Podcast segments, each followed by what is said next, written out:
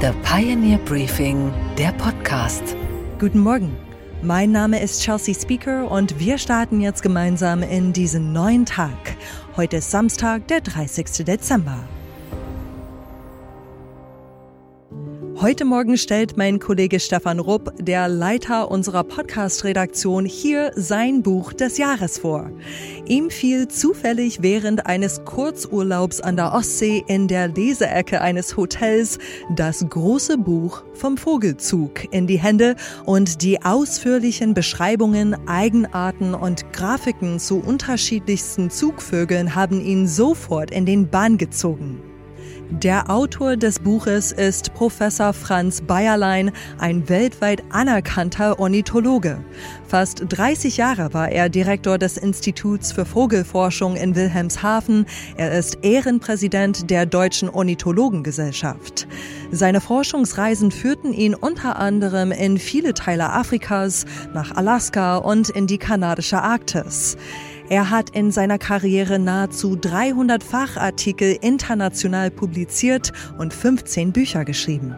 All dieses lebenslang erworbene Wissen über unsere gefiederten Freunde ist final in sein großes Buch vom Vogelzug geflossen, was durchaus als Standardwerk bezeichnet werden kann.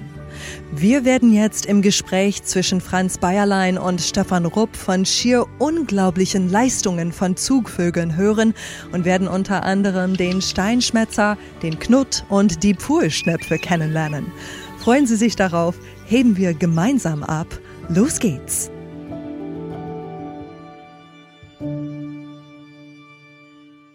Schönen guten Morgen, Herr Bayerlein. Guten Morgen, Herr Rupp. Vielleicht erzählen Sie erst mal, woher Ihre ganz persönliche Begeisterung für Vögel herrührt. Hat das schon früh angefangen? Ja, die geht zurück auf meine äh, Schulzeit am Gymnasium in Donauwörth in Nordschwaben.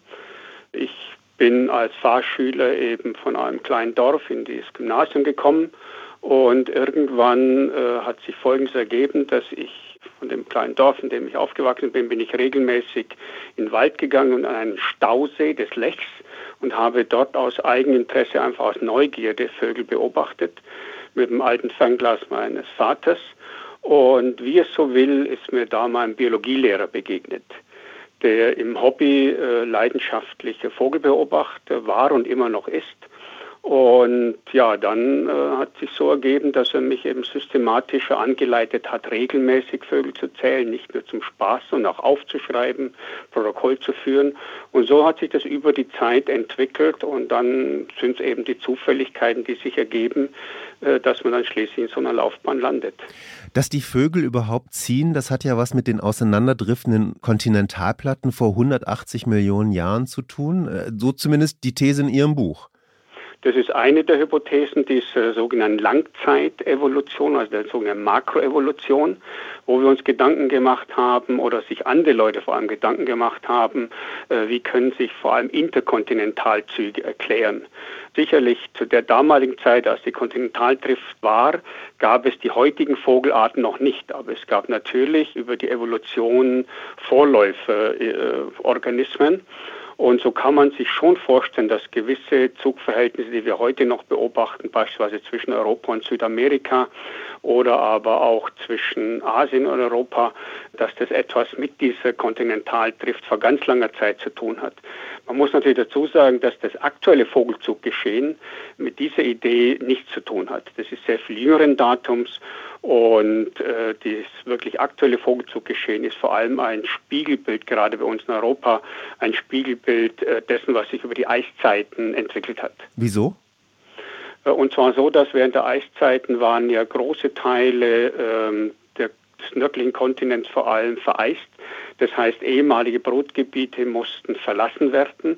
Die Vögel zogen zurück in sogenannte Rückzugsgebiete, wo sie die Eiszeiten eben haben überleben können. Und von dort aus hat eine Wiederbesiedlung stattgefunden, die sukzessive eben mit dem Abschmelzen des Eises dann wieder beispielsweise gegen Norden oder Nordosten, Nordwesten ging. Und so haben sich die Vögel sukzessive ihre früheren äh, Brutlebensräume wieder zurückerobert. Ihr Buch fängt ja insofern ganz interessant an, als dass Sie sich ja auch mit der Geschichte der wissenschaftlichen Erforschung des Vogelzuges beschäftigen. Früher haben die Menschen gedacht, die Vögel tauchen einfach ab, oder? Das war eine der Hypothesen, die resultierte daraus, dass man beobachtete, dass Schwalben, Rauchschwalben, die wir ja alle gut kennen, dass die sich im Herbst in äh, großer Zahl in Schilfgebieten an Gewässern sammeln. Dann sind sie weg den Winter über, also beispielsweise jetzt um diese Jahreszeit, und sie tauchen dort im April wieder auf. Und man hatte zu der Zeit noch keinerlei Vorstellung, dass die Vögel großräumige geografische Wanderung machen können. Und dann ging man davon aus, okay, wenn die ähm, im Herbst im Schilf sind und im Frühjahr im Schilf sind, dann sind sie den Winter über abgetaucht und leben äh, und machen eine Art Winterschlaf, Winterruhe am Grunde von Gewässern. Und es wurde ein bisschen verstärkt, indem eben ein schwedischer Bischof, Olaf Magnus, dies sogar in einem Holzschnitt hat wiedergeben lassen. Und wenn was Bischöfliches mitgeteilt wird, dann hat man das sehr, sehr ernst genommen. Es gab allerdings Zweifel daran. Es gab ein spannendes äh, Experiment schon zur damaligen Zeit.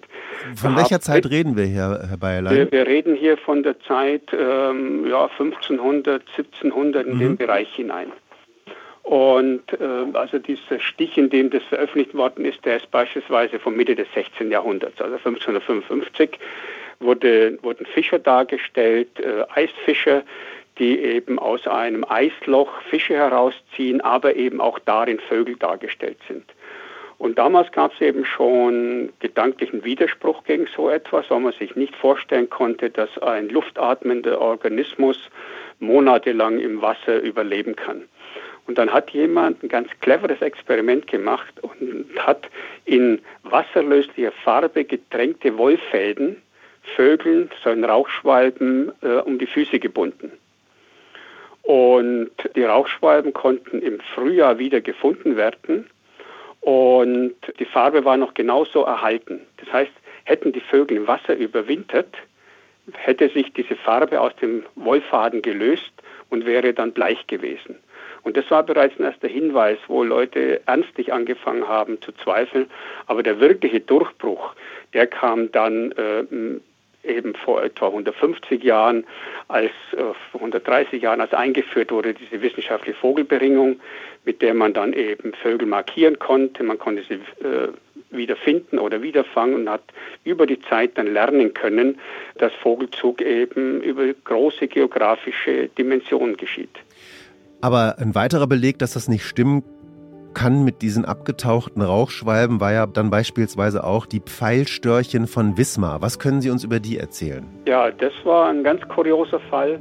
Man hatte an dieser Stelle blenden wir uns aus. Wenn Sie mehr zum Beispiel über die Pfeilstörchen von Wismar aus dem Jahre 1822 erfahren wollen und wie sie ein wichtiges Indiz für den Vogelzug lieferte, dann werden Sie doch jetzt gerne Pioneer.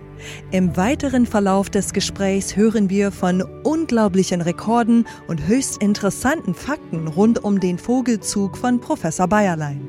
Ich würde mich freuen, wenn Sie unseren werbefreien Journalismus mit Ihrer Mitgliedschaft unterstützen. Beschenken Sie sich doch kurz vor Jahresende einfach nochmal selbst. Gehen Sie auf thepioneer.de oder folgen Sie dem Link zur Anmeldung in den Show Notes dieses Podcasts.